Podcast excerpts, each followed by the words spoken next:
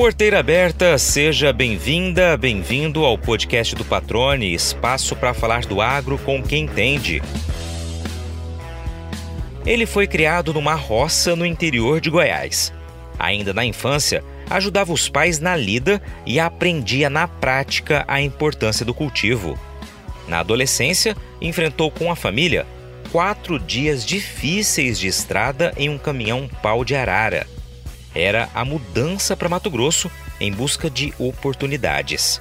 Mais de meio século depois, mantém a gratidão e o carinho àqueles que o acolheram, incentivaram e ajudaram a abrir portas em cidades como Nortelândia, Diamantino e Nova Mutum, onde vive há quase 40 anos e participou diretamente da construção do município e do fortalecimento da agricultura local. A vida no campo é uma paixão para o seu Luiz Divino da Silva. Gosta do contato com a natureza e é daqueles que não tem preguiça de trabalhar. Atualmente, planta as próprias lavouras de soja e milho, que se revezam em uma área de 560 hectares, e também investe na avicultura. A granja, movida a energia solar, tem capacidade para alojar cerca de 700 mil frangos, no bate-papo, relembra histórias sobre a origem do município que tem lugar de destaque no agro mato-grossense e fala com orgulho sobre a evolução da nossa agropecuária nas últimas décadas, atividade que sempre fez parte da vida dele e que classifica como uma benção divina.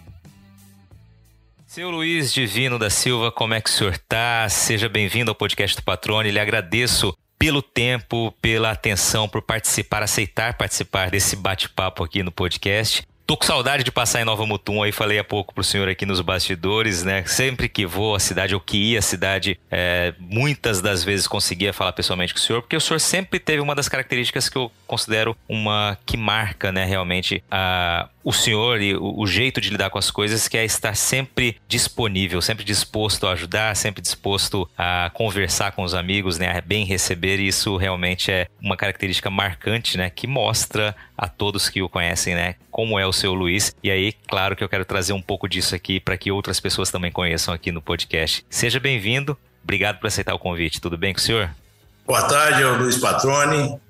Graças a Deus tudo bem é um prazer grande poder estar falando com você. E aí, para que as pessoas que nos ouvem, também eu quero mandar aqui um abraço e dizer que é uma satisfação. Seu Luiz, o, o senhor tem uma característica que eu disse, né, de acolhimento, de acolher bem as pessoas. E recentemente, inclusive, um amigo em comum, né, o Pedro Tomazelli, esteve em Nova Mutum. E por um vídeo desses postados aí em rede social, eu vi o quanto o senhor também o acolheu muito bem, né? Como de costume, inclusive uma boa quase uma quase dupla sertaneja saindo aí com modas de viola e tudo mais, né? É, num ambiente muito agradável que mostra um pouquinho de um dos prazeres, acredito que o senhor também tem em comum com muitas pessoas, que é justamente ter as pessoas próximas, né? Conversando, sorrindo, encontrando e fazendo valer aquilo que é bom da vida, né? Que é dar gargalhada, estar cercado e rodeado de familiares e amigos, né? Acho que é por aí o caminho, não é isso?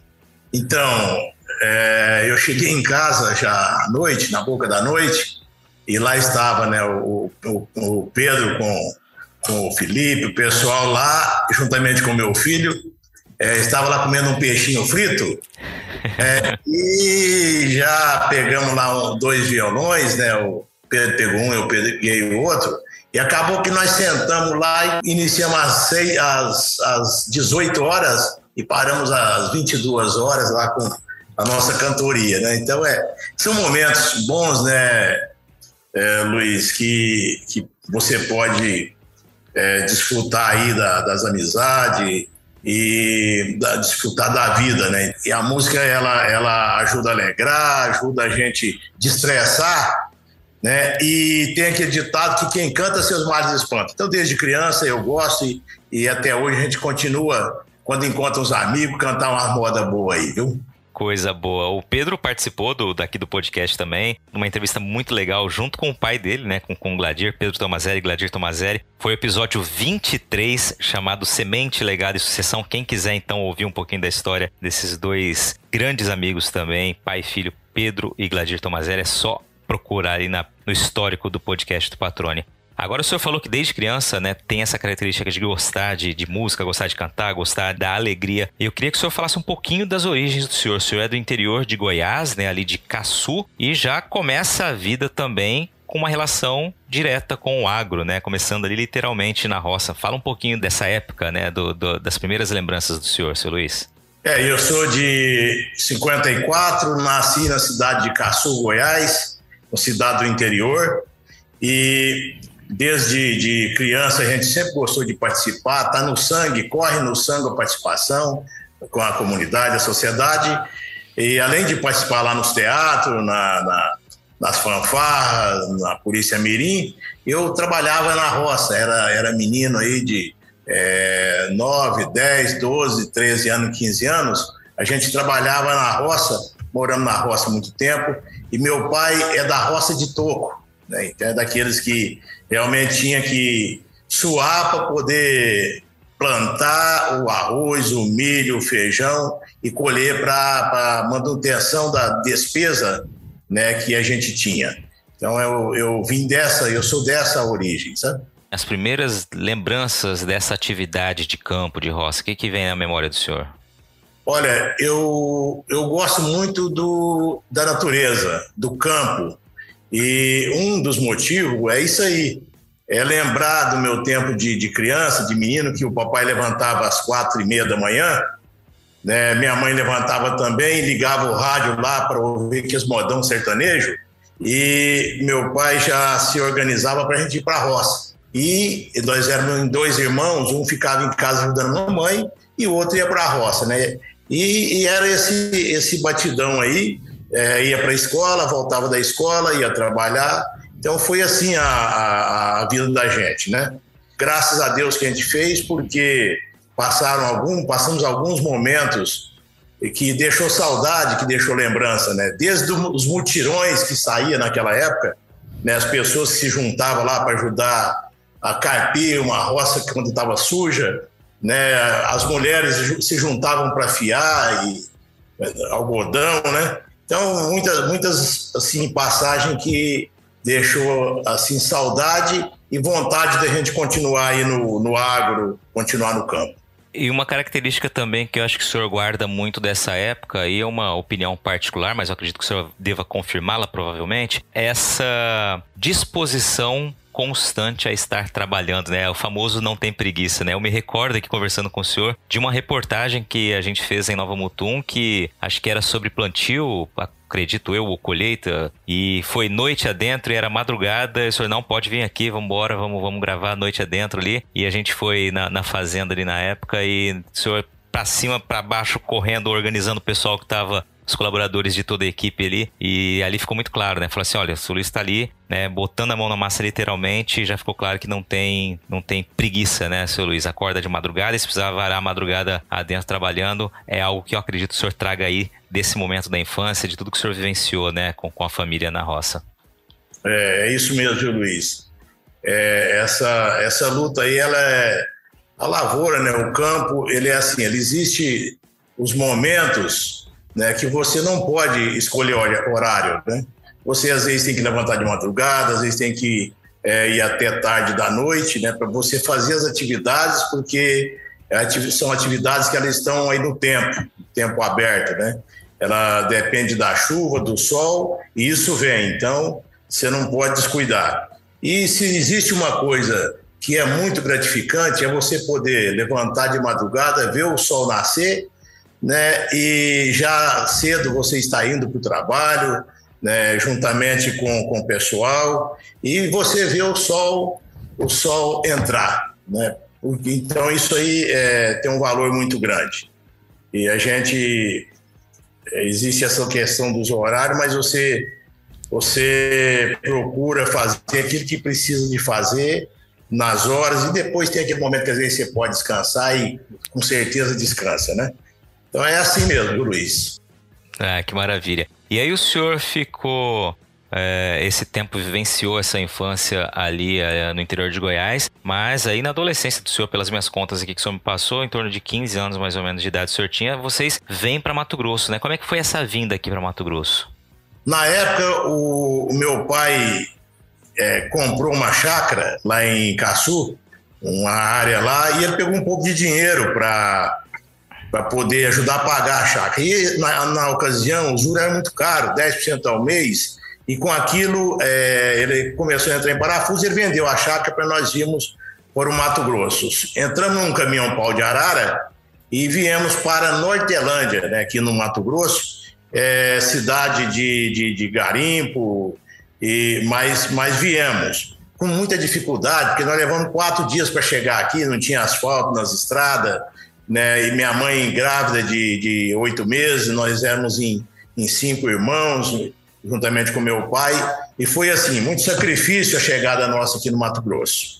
Quando vocês vieram, vocês vieram ali para a região de Nortilândia, então, né? E aí era um momento em que Nortilândia também estava, é, vou usar a palavra prosperidade, né? Tava vivendo a época do garimpo, se eu não me engano, nesse momento, né? Como é que foi essa instalação aqui? Então, na, quando a gente chegou em Nortilândia, eu tinha trabalhado lá no, no Caçu e, e, ganhado pelo meu trabalho duas cargas de fumo. Carga de fumo, uma carga de fumo são 30 metros. E, então, era duas cargas, era 60 metros. Meus pais tinham mais alguma. Nós chegamos em Nortelândia sem recurso, sem dinheiro, e, e a gente vendia aqueles pedacinhos de fumo para poder comer.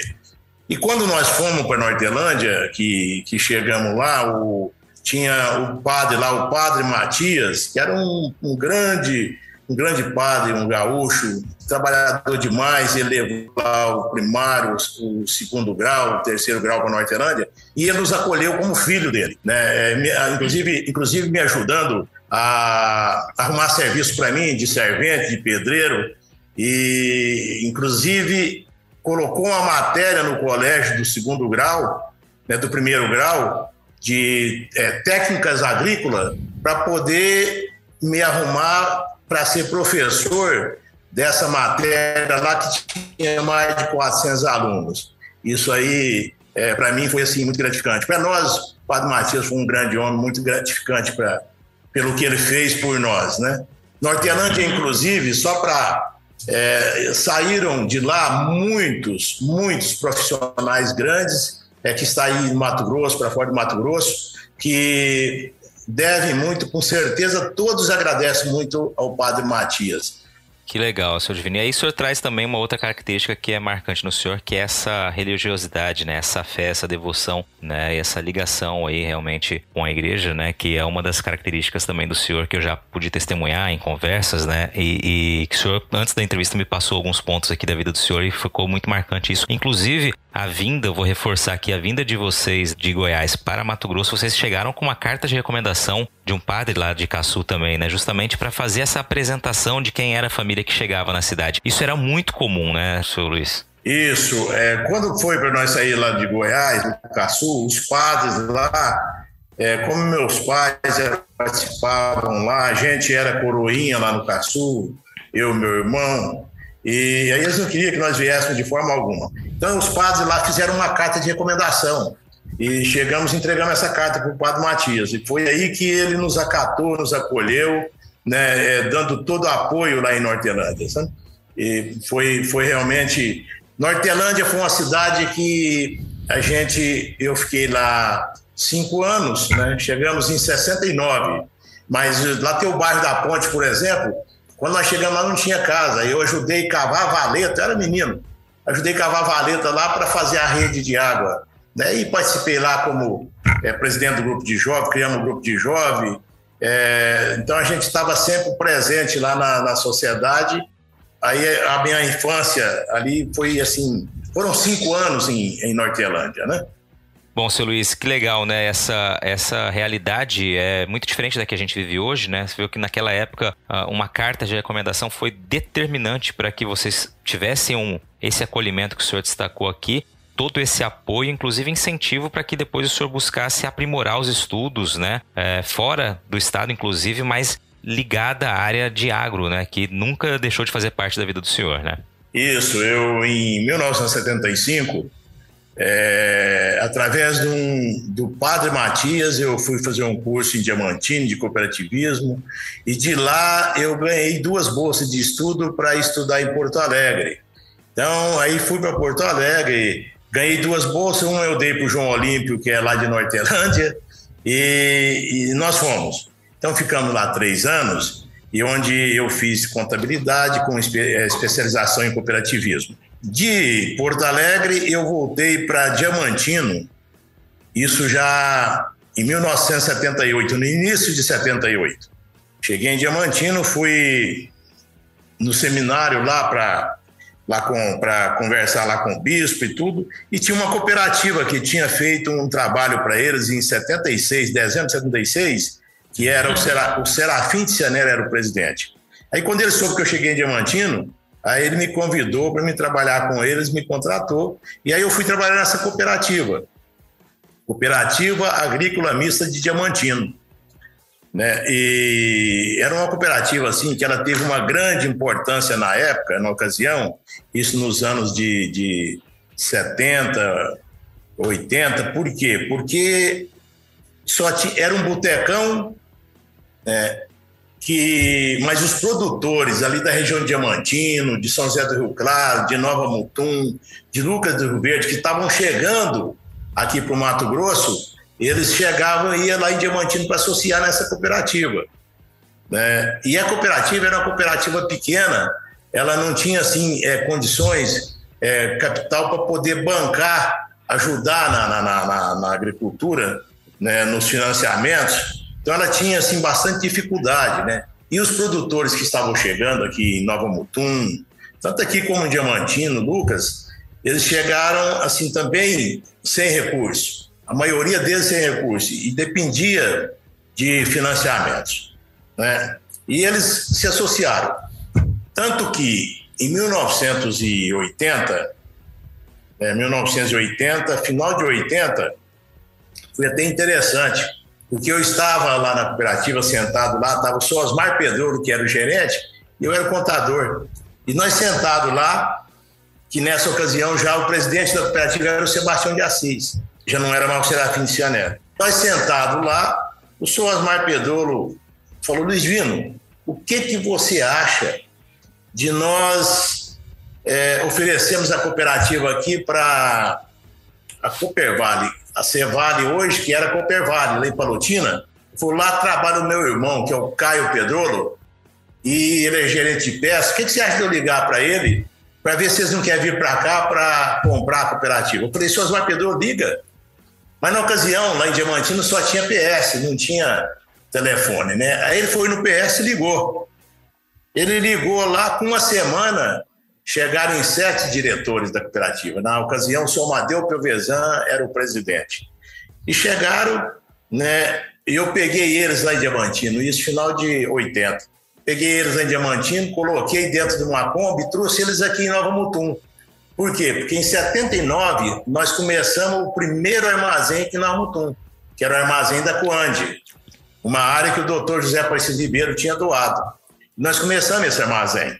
Era armazém já preparado para arroz, porque na ocasião só se plantava arroz, não plantava soja.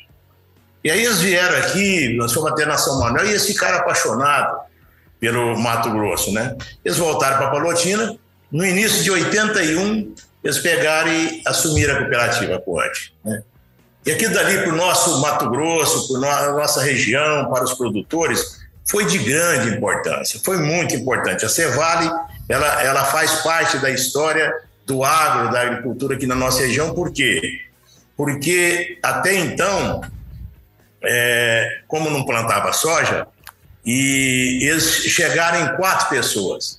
Chegou um gerente, que era o Haroldo Pedro Genesini, Chegou um gerente de, do agrônomo, que era o Luiz Antônio Centenário, e mais o Milton Carlos Docin, para trabalhar em cima é, de projetos, e o Oldemar Eixut, que até hoje continua aqui na região de Nova Mutum, que veio para trabalhar na pesquisa. E aí já chegaram e já e eu continuei lá como é, supervisor administrativo, depois passei para supervisor comercial da cooperativa, já era a Cooperval, né, que hoje é Cevale. E já foi montado, pelo Grupo Tec, já foi montado um campo experimental lá em Diamantino, no Novo Diamantino, e um outro aqui em Nova Mutum, aqui perto do Alfredo Horner, naquela região dali, a 30 quilômetros de, de, de Nova Mutum, foi montado um outro campo lá. E nesse campo experimental, então, plantou entrou com arroz, feijão, milho, soja, né, trigo, quer dizer, várias culturas para poder ver o que, que ia dar aqui na região. E, então, esse foi o primeiro passo né, para que o soja entrasse aqui. É muito interessante ouvir o senhor falando, senhor Luiz, porque é, eu fico imaginando, né, tentando visualizar imagens aqui desse, dessa época, né, é, é, realmente viajando na história que o senhor vai nos trazendo, né, que o senhor vivenciou e outros tantos imigrantes que vieram para cá vivenciaram essa construção de um estado, né, essa construção de novas regiões, baseado principalmente na produção do campo, né? E aí o senhor destaca pontos que eu acho que são muito importantes, né? Um deles, a soma de esforços, o cooperativismo, né? Ou seja, realmente várias pessoas trabalhando juntas para ajudar outras pessoas, né? Seja por meio de busca de financiamento, seja por meio de construção de infraestrutura. Aí sim a infraestrutura também começando a garantir, né, uma autonomia para aquela região, né, gradativamente, o que é fundamental e a gente sente a carência né, cada vez mais de infraestrutura, porque a nossa produção aumentou e aumenta é, exponencialmente, né, e a infraestrutura não consegue acompanhar isso. E também o senhor já destacou ali os campos experimentais, ou seja, a pesquisa, né, a busca pela pesquisa para que o desenvolvimento de fato aconteça no momento esperado. Acho que são pontos importantes, né, que em proporções diferentes das que a gente vê hoje, mas já aconteciam e foram essenciais para o desenvolvimento de uma região. A gente está falando aí de 40 anos atrás aproximadamente, né? Isso, é, Luiz. Eu, eu considero assim que foi um grande passo, tem um valor extraordinário as pesquisas. Né? Se nós é, formos olhar aí, é, desde aquela época lá que a Cevale estava iniciando aqui, a Embrapa já existia, né, que é, é, um, é um órgão importantíssimo para o nosso agro. A fundação né, também depois veio somar é, produtores, de uma forma geral, pessoal que realmente chegaram e, e com coragem né, e para abrir esse, esse Mato Grosso, abrir aí o Brasil e com, com agro, né, e as pesquisas de uma forma geral. Então a gente tem que agradecer muito por tudo isso que foi feito. Eu pude ver né, o início da agricultura aqui, que se você abrir uma área, você tinha que calcarear, colocar 3, 4 toneladas de calcário, não podia colocar mais. Se colocasse, a soja amarelava, quer dizer, você não, não conseguia produzir, né? Hoje você abre uma área, você coloca aí 8 toneladas, 9 toneladas, 10 toneladas de calcário, quer dizer, para você que faz parte da correção de solo aí para você poder produzir. Quer dizer, o calcário está confirmado que é um dos, dos itens aí importantíssimos para a produção é, de lavoura. Então, essa, essa pesquisa vai, vai mostrando tudo isso, né? Variedades, é, cultivares aí, quer dizer, parte de, de, de insumos, os fertilizantes, quer dizer, tudo isso vai, vai sendo adequado é, de uma forma em que se torna em produção e produção boa, né? Legal, muito legal a gente destacar esse ponto de que é sempre válido né, trazer essa valorização, resgatar o passado e pensar no futuro de fato, é, destacando essa importância do trabalho de tantos, né, feito no passado, feito no presente, que será feito no futuro, para que a evolução da agricultura, da pecuária, né, da atividade não parem, né, de avançar na velocidade que a gente espera. Tá chegando a hora da maior feira de tecnologia e negócios do maior chapadão agricultável do mundo. É a Parecis Superagro 2023, que este ano tá literalmente cheia de novidades por todos os lados. A começar pelo Parque Odenir Ortolan, que está de cara nova, passando por uma reestruturação que vai tornar ainda melhor a maneira de visitar, conhecer e explorar as atrações da feira. Para ter uma ideia, são 50% a mais de novos espaços para expositores. Então você já imagina o que vai encontrar por lá, né? Grandes máquinas, vitrines tecnológicas, demonstrações, além de palestras nacionais e muitas oportunidades para realizar excelentes negócios. Já anota aí na sua agenda, hein? De 28 a 31 de março em Campo Novo do Parecis. Parecis Superagro 2023, semeando agora um futuro de inovação. Seu Luiz, uh, o senhor até então citou aqui pra gente, né, contou um pouco dessa da sua trajetória já focada ali na parte do cooperativismo, né? Mas aí você depois de um tempo o senhor passa para a empresa, né, para, o grupo que fundou, né, um dos, dos colonizadores aí de Nova Mutum. Queria entender como é que foi esse momento, nessa né, essa mudança de trajetória, mudança de profissão, né, vou usar assim, da vida do senhor. Então, eu, eu, eu tive assim uma, um prazer muito grande, uma honra muito grande é, de ter conhecido o doutor José Aparecido Ribeiro. Né? Eu falo que tiveram algumas pessoas que passaram na vida da gente que foi muito importante. Né? Aí, aí iniciar pelo padre Matias, né? o, o Haroldo Pedro Genesini, depois aí o Dom Henrique, o Serafim de Cianelli, o doutor José Aparecido Ribeiro, são, foram pessoas assim, muito importantes na vida da gente, porque nos ajudou a gente caminhar para que a gente chegasse onde a gente chegou. Eu trabalhava aqui na Cevale, vim para Diamante, para Nova Mutum, em 85, para gerenciar a Cevale. É, cheguei aqui, não tinha 80 casas na cidade. É, a, era pequena, energia precária, em alguns pontos só, água também, mas era já tinha aqui uma vila, chamava Vila Mutum que os produtores, inclusive, estavam começando. Eu cheguei no dia 10 de outubro nós iniciarmos a obra que hoje tem a Cevale aqui, a estrutura, é, para receber a safra que estava sendo plantada.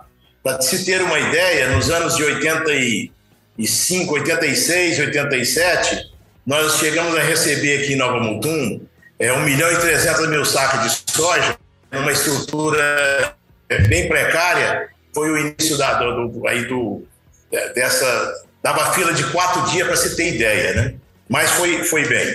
E o doutor Ribeiro, José Aparecido Ribeiro, quando ele chegava em Nova Mutum, ele, por algumas vezes, ele chegava e iria me visitar lá na, na, na cooperativa. Chegava lá, sentava comigo ali, ficava ali meia hora, depois ele ficava na cidade 15 dias. Antes dele ir embora para São Paulo, ele voltava lá, sentava comigo mais uma meia hora, depois ele ia embora. E a cada 90 dias ele vinha para cá e a gente conversava. Aí chegou um dia que ele me chamou em, até em 80, em 1988, quando foi para ter o primeiro prefeito, ele queria que eu fosse prefeito da Mutum. Tinha feito uma pesquisa lá e meu nome tinha dado consenso. E ele, com o Jonas Pinheiro, queria que eu me candidatasse. Eu falei não, porque eu estava bem na Cevale e que não teria interesse político. Né? Apesar que eu gosto muito de política, mas nunca me, me tive assim, resolvi entrar da política. Bom, o... e aí quando foi em 89, início de 89, ele mandou me chamar na fazenda novamente, né, e me fez uma proposta, falou, Dino, eu quero você para ser o meu superintendente aqui no Mato Grosso, é, na fazenda. Até eu falei para ele, doutor Ribeiro, eu não tenho essa experiência de trabalhar com fazenda, né, porque eu sou da roça, nasci na roça, né, é, é, é uma coisa menor. Ele falou, não, eu te quero aqui, e me fez uma proposta que acabou que eu fui trabalhar com ele. Trabalhei com o doutor Ribeiro por cinco anos, aí ele faleceu, né? E aí eu continuei aí com a família, né? O Frederico assumiu aí a presidência, juntamente com a dona Hilda, né? Os também aí a família, a Moira, o Henrique, Ana Cristina, Ana Elisa, que é a família, e, e eu estou hoje há 33 anos com a família, né? Que legal. Eu acho que é legal nesse momento aqui, senhor Luiz, só para a gente também trazer essa informação para quem não conhece a história de Nova Mutum. O senhor falar um pouquinho do papel da, da colonizadora, como é que foi a construção né, de Nova Mutum, já que o senhor citou ali o, o seu Ribeiro. A Fazenda Mutum, ela foi é uma propriedade adquirida por um grupo de paulistas, onde capitaneado pelo doutor Ribeiro, né, e ele que estava na administração na época, doutor Ribeiro, e em 1966, compraram uma propriedade aqui de 169 mil hectares. Né? E era cerrado, não tinha nada, né? e começaram a abrir essa, essa propriedade com pastagem nos anos 70. E, em 73, passou um técnico da FAO aqui, um japonês, do ministro da Agricultura, que ele estava andando agrícola para produzir comida nos anos de 2000. Quando ele chegou aqui em Nova Mutum, que ele viu esse mundão aqui, ele falou para o doutor Ribeiro: Doutor Ribeiro, Isso aqui vai ser o celeiro do mundo em comida nos anos de 2000. E o doutor Ribeiro gostou muito da conversa e foi. Quando foi em 1974, o doutor Ribeiro pegou uma área de 200 hectares de frente à cidade de Nova Mutum, fez ali um campo experimental de 200 hectares, plantando arroz, milho, e soja e feijão. O soja produziu, na ocasião, 30 sacas por hectare. Então aquilo lá deu, deu uma, assim, uma, uma, uma confiança de que aqui realmente plantava. Aí, quando foi em 78, o doutor Ribeiro ele foi para Porto Alegre, no Rio Grande do Sul, contratou uma empresa lá que é Eldorado para vir aqui para montar aqui um projeto de colonização aqui em Nova Mutum. Ele pegou uma área aqui de 100 mil hectares, partiu em lotes de 50, 100, 200 e 400 hectares, né? E, e pegou 550 hectares para começar a cidade. E fez aqui um plano, um planejamento de, de cidade, é, que hoje nós podemos, inclusive, dizer que a nossa cidade é uma das mais bem planejadas do, do estado de Mato Grosso, e foi dado início nesse projeto do Dr. Ribeiro. Foram 550 hectares com lotes de mil metros quadrados, onde ele vendia um lote rural e dava dois lotes urbanos aqui para o desenvolvimento da cidade. Né? Bem como áreas para empresas para vir construir aqui, é exemplo da, da Coand, que recebeu uma área em doação em 79 para construir o primeiro armazém aqui. Então foi assim o início de Nova Mutum. Né? E, e Nova Mutum é uma cidade hoje que tem aqui 70 mil habitantes, né? tem aqui 1.800 hectares. Desses 1.800 hectares, 800 hectares fomos nós da, da colonizadora Mutum, a Mutum que, que colonizou. Então, e, e a Mutum foi então um braço da Fazenda Mutum, do Grupo Mutum, para poder colonizar e ajudar a fazer a, aqui essa cidade Nova Mutum. Nova Mutum, Mutum, o grupo Mutum, a JAR, a família, é, eles têm sido muito importantes para o desenvolvimento da nossa cidade, porque sempre ajudaram é, aí no, no crescimento, com áreas, áreas tanto abrindo loteamentos, bem como é, cedendo áreas aí para o município, é, para algumas é, instituições, né, que para ajudar no crescimento da cidade. Então tem sido assim muito apoia muito aqui o, o município e a gente, né, com o, Luiz, a gente como amante, como eu sou realmente um apaixonado por Nova Mutum, então a gente também luta, né, de toda forma para que nós tenhamos uma cidade boa, uma cidade progressista, uma cidade que, que cresce, uma cidade que dá qualidade de vida para as pessoas, para o povo. Desde, para mim, não tem coisa mais é, importante do que você ver as pessoas chegarem aqui e ter uma casa. Hoje mesmo nós estamos numa, num período que é, falta habitação, né, mas está se trabalhando para isso. Né, e nós estamos crescendo muito chegando indústrias, comércio de todo tamanho, exemplo da Rumo que está chegando aqui agora. Então, várias empresas como Impasa, Bung e muitos, hospital de qualidade, saúde de qualidade, a parte é, de segurança de qualidade, é, educação de qualidade. Então, nós, nós estamos aqui num eixo norte-sul, leste-oeste, a 250 quilômetros de Cuiabá e de Sinop, um lugar que vale a pena, quem não conhece, vale a pena vir conhecer. É uma baita cidade mesmo. Me recordo da primeira vez que eu fui aí para Mutum, deve ter sido por volta de 2007, 2008. Não conhecia. Já a partir de então, todas as vezes, todos os anos que eu passo aí, eu vejo uma evolução constante, né? A gente que está de fora consegue acompanhar isso. Quem está vivenciando certamente fica muito feliz com, com o avanço, né? para essa cidade diferenciada, né? Assim como outras aí do médio norte do estado, de toda a região aqui de Mato Grosso. Muito legal é, ouvir do senhor que testemunhou todo esse crescimento, esse acontecimento de Nova Mutum, né? Essa, essa paixão, esse amor, esse carinho pelo lugar que, que tão bem o acolheu, assim como a outras famílias também. Agora, seu Divino, só para a gente falar um pouquinho da Mutum Agropecuária, hoje as atividades foram arrendadas, né? Como foi a condução do senhor ali durante os anos em que estava com a produção a todo vapor aí, né? Porque não era só soja, milho, tinha várias outras atividades agropecuárias ali que faziam parte do leque da Mutum Agropecuária, né? Isso. Com a morte do doutor Ribeiro, da dona Hilda, né? A família, como eles estão mais focados em São Paulo, então a família achou por bem em arrendar as áreas. O, nós chegamos a plantar aqui 48 mil hectares entre safra, safrinha, né, soja, milho, algodão. E assim, a da pecuária, fomos muito fortes da pecuária, mas a família achou por bem é, estar aplicando lá em São Paulo também, né, e, e arrendar aqui e nós continuarmos aqui nas, nessa parte de empreendimentos imobiliários. É, mas, mas seria isso aí, né? A, a Mutum, ela, ela deu muita condição para que as pessoas viessem para cá para produzir. Né? Ela participou de várias formas, inclusive vendendo essas áreas, que foram esses 100 mil hectares de, de áreas vendidas para poder dar oportunidade para as pessoas virem para cá e produzir.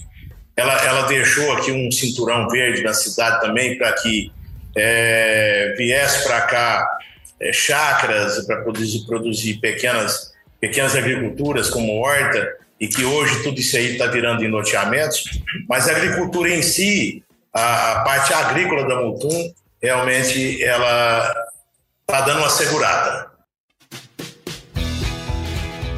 E agora uma pausa no bate-papo para dar um recado a você que é produtor ou produtora rural.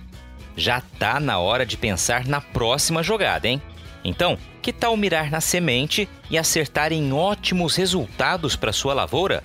A Agrosol tem um portfólio completo para sua safra 2023-2024, com opções de cultivares de soja para os diferentes contextos e realidades de todo o cerrado brasileiro com as melhores tecnologias dos principais obtentores do mercado. Além de sementes de soja de alta qualidade, a Agrosol também oferece tratamento de sementes industrial com certificação de excelência pela Singenta, serviço de entrega, posicionamento de cultivares, ajuste fino de plantio e um acompanhamento especial do time de campo.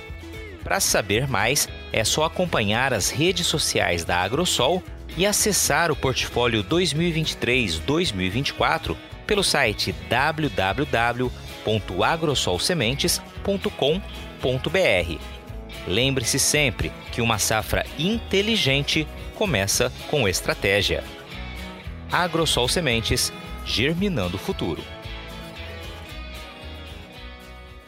Com o, o, arrendamento, vamos colocar assim, né, da, da, das atividades do grupo. Então, o senhor que estava ali mais ligado à, à parte agropecuária segue para uma outra parte da empresa, mas a agricultura continua fazendo parte da vida do senhor. Eu queria que o senhor falasse dessa outra parte, então, né, da vida do senhor, o senhor como aí proprietário rural, né, e, e também continuando com, com o agro na história do senhor. Isso, eu, graças a Deus, tenho uma família, tenho três filhos, né, minha esposa, e, tenho, e temos sete netos. Vai nascer mais uma agora, vai para oito netos, né? E a, então a nossa família toca a, uma lavoura. E nós também é, produzimos, produzimos soja, produzimos milho. É, nós temos aí uma parceria, integração aí com a BRF também, né, o, na área de frangos. Temos lá um, um tanque de peixe, mas mais para alimentar o, né, os olhos lá e, e para a gente de vez em quando pegar um peixe para comer, mas não para comércio, né? E, mas temos. E, é, e a gente tem isso aí até porque, como a gente é do, do, do agro, a gente é do campo, a gente é do interior, isso dá um prazer muito grande né, de você estar nessa atividade.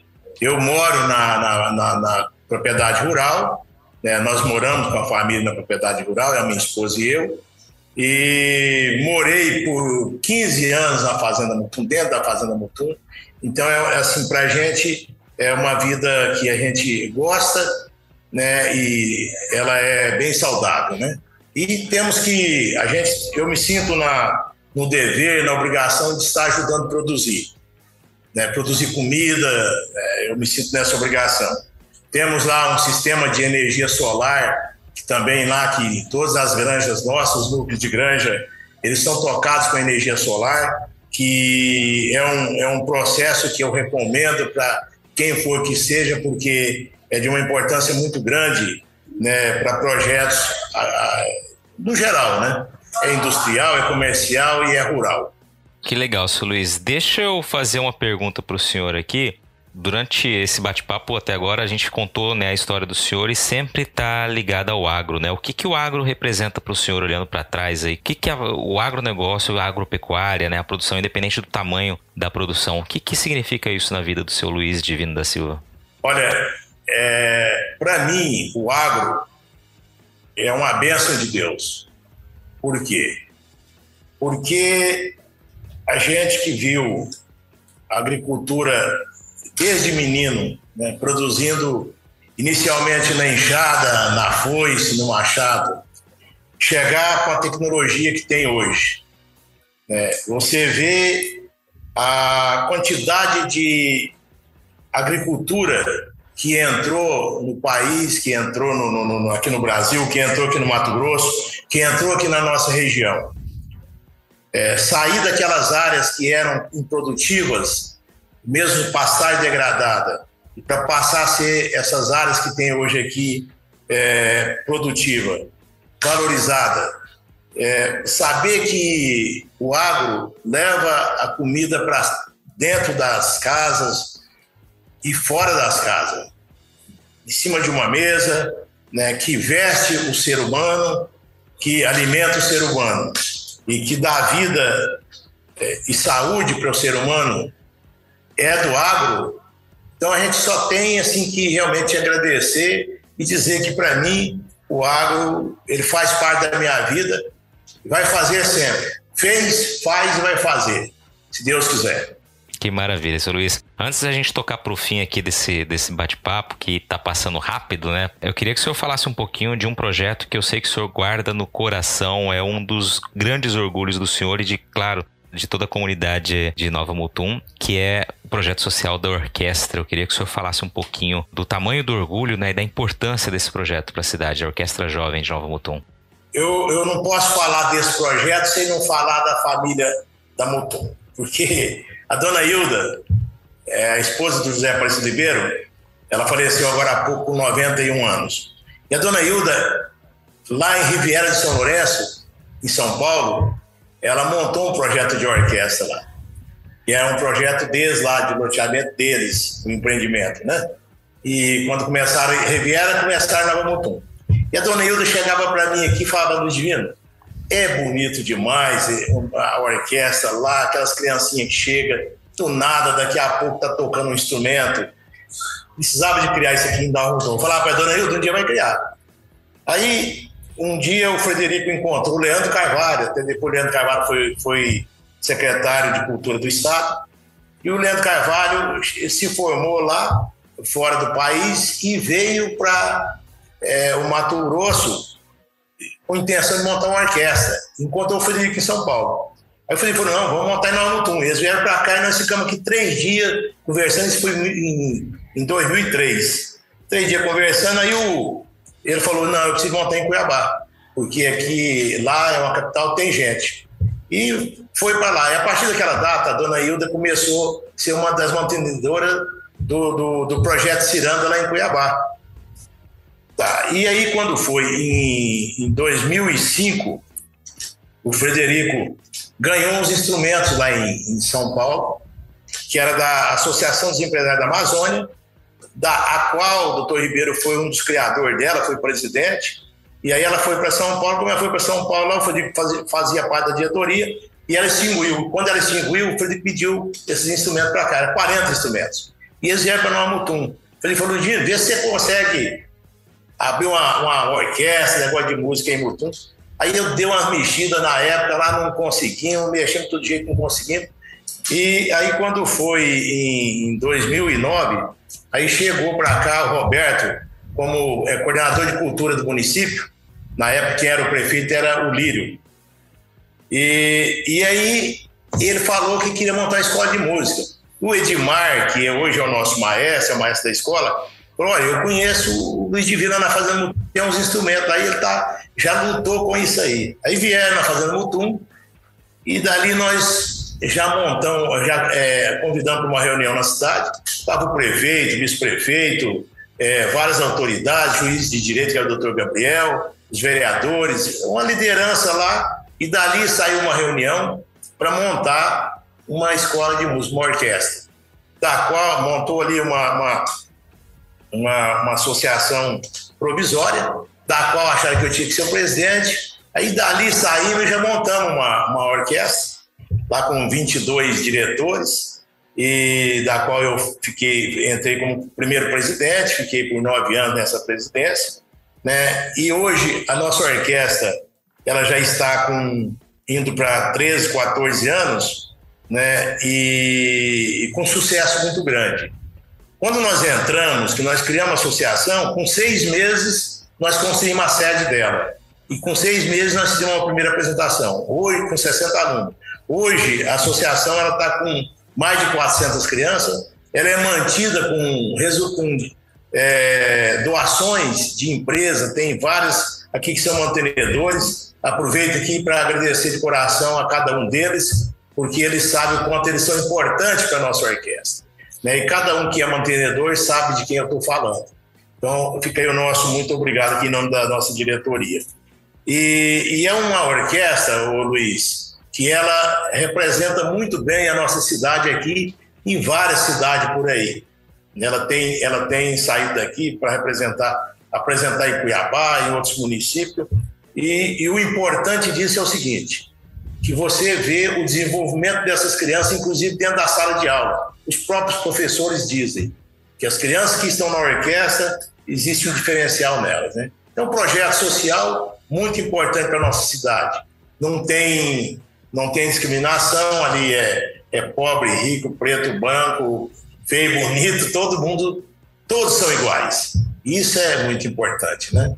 É, a, a, música, né, essa, esse incentivo, assim como para muitos também o esporte o é, né, é, é realmente um elemento muito forte, né, para esse tipo de trabalho, para o trabalho social. Como você disse, o comportamento, o rendimento na escola muda, né, porque de fato há todo um desenvolvimento que é proporcionado pela atividade em grupo, por estar tá aprendendo algo novo, né, por estar tá vendo resultado nisso, né? Realmente é gratificante, acredito que para os mantenedores, para quem está envolvido e mais ainda para quem participa e é beneficiado por esse projeto, né? Realmente é algo que chama atenção e que rende muito orgulho a todos vocês, né, seu Luiz?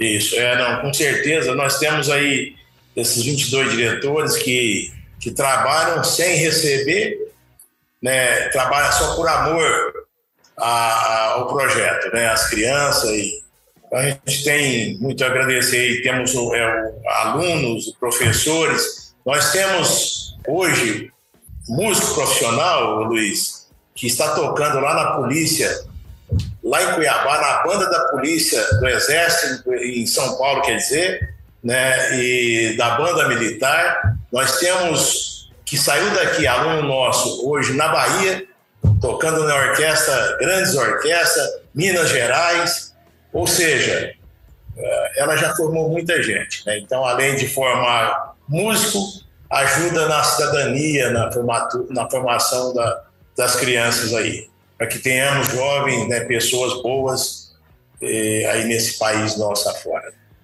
Que legal, senhor Luiz. Parabéns ao senhor e a todos os envolvidos nesse projeto, né, que realmente é, é de encher os olhos.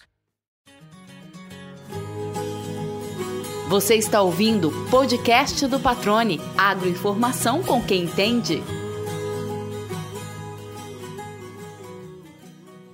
Seu Luiz, a gente está partindo para o fim aqui e tem um espaço aqui no bate-papo, no podcast, em que eu deixo aqui ao, ao, aos convidados, né, aos amigos e amigas que participam do programa, um espaço para que o senhor diga qual foi aquela pergunta, ou qual é aquela pergunta que o senhor nunca precisou responder na vida, mas o senhor teria interesse de responder, né? Que nunca ninguém lhe fez essa pergunta. Então o espaço é aqui para que o senhor deixe essa, essa pergunta que nunca lhe foi feita e a resposta, né? O senhor gostaria de falar. Olha, eu quero aqui fazer um agradecimento à minha família, né, minha esposa, os nossos filhos, nossos genros, nora, aos nossos netos. E é um agradecimento a todas aquelas pessoas que é, estiveram do lado da gente né, na construção de, do que a gente vem, vem fazendo. Agradecer a família, é, lá o Frederico, com toda a família do Dr. Ribeiro, Dona Hilda, a Moira, o Henrique, é, por todo esse tempo que estivemos juntos. Né, e quero aqui também agradecer muito a Deus né, por, pela saúde que nos deu, pela a minha família, a minha mãe, a meus irmãos, meus familiares todos e aos amigos né, que sempre é, estiveram aí junto com a gente, aos nossos colegas de trabalho. Né, a gente agradece a todos. Agradecer aí a, pela, por essa, essa luta boa, né, Luiz? Essa batalha boa e para a gente poder, quero aqui agradecer também é, a toda assim, a sociedade Nova Mutum, né, porque estiveram aqui, vieram para cá e procurando produzir, procurando fazer, procurando, fazer uma cidade boa, uma cidade planejada, dando continuidade nesse planejamento da cidade aí aos prefeitos que passaram por aqui, vereadores, né? E os secretários, que todo, todo o ser humano que ajudou no crescimento aqui da nossa, da nossa cidade. Eu agradeço de coração. E a você, Luiz. Você é uma pessoa que eu gosto muito de estar te ouvindo, de estar te seguindo, né? Não, não, é de hoje, faz muito tempo, né? Que você é uma pessoa realmente diferenciada, né? é um repórter assim que eu eu valorizo muito, tenho um grande respeito por você, pelo seu trabalho. Parabéns, continua assim, porque é assim que precisa, que precisamos de pessoas, né? Comprometidas. Muito obrigado aí a todos. Seu Luiz, eu que agradeço mais uma vez pela participação, pelo carinho de todas as vezes, o carinho de sempre, né? E parabenizo o senhor pela história e pela pessoa tão simples né, e tão disposta como o senhor é. Obrigado por essa participação aqui, viu? Obrigado, Luiz. Grande abraço. E aí, gostou do bate-papo? Então dá aquela força e compartilha essa entrevista com os seus contatos. E olha, aproveita para mandar aquele feedback dizendo o que você está achando do podcast do Patrone. Pode criticar, elogiar, sugerir temas e pessoas para dividir boas histórias aqui nos próximos episódios. É só enviar uma mensagem lá no Instagram para @luispatrone que a gente troca uma ideia, viu? Então, gente, sucesso da porteira para dentro, força e fé da porteira para fora e vamos que vamos. Você ouviu o podcast do Patrone, agroinformação com quem entende.